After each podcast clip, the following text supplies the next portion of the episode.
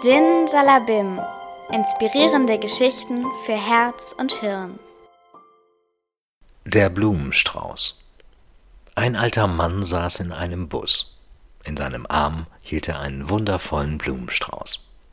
Ein junges Mädchen konnte ihren Blick nicht von der Blumenpracht lassen. Immer wieder schaute sie zu den bunten Blüten und lächelte scheu. Kurz vor der nächsten Haltestelle stand der Mann auf und ging zu dem Mädchen hin.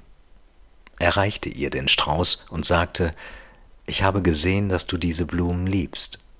Eigentlich sind sie für meine Frau, aber ich denke, meine Frau hätte gerne, dass du sie bekommst.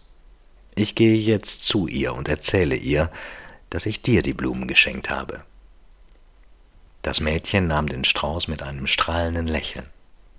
Als der alte Mann ausstieg, sah sie ihm noch nach, und er verschwand durch ein Tor, welches zu einem kleinen Friedhof gehörte.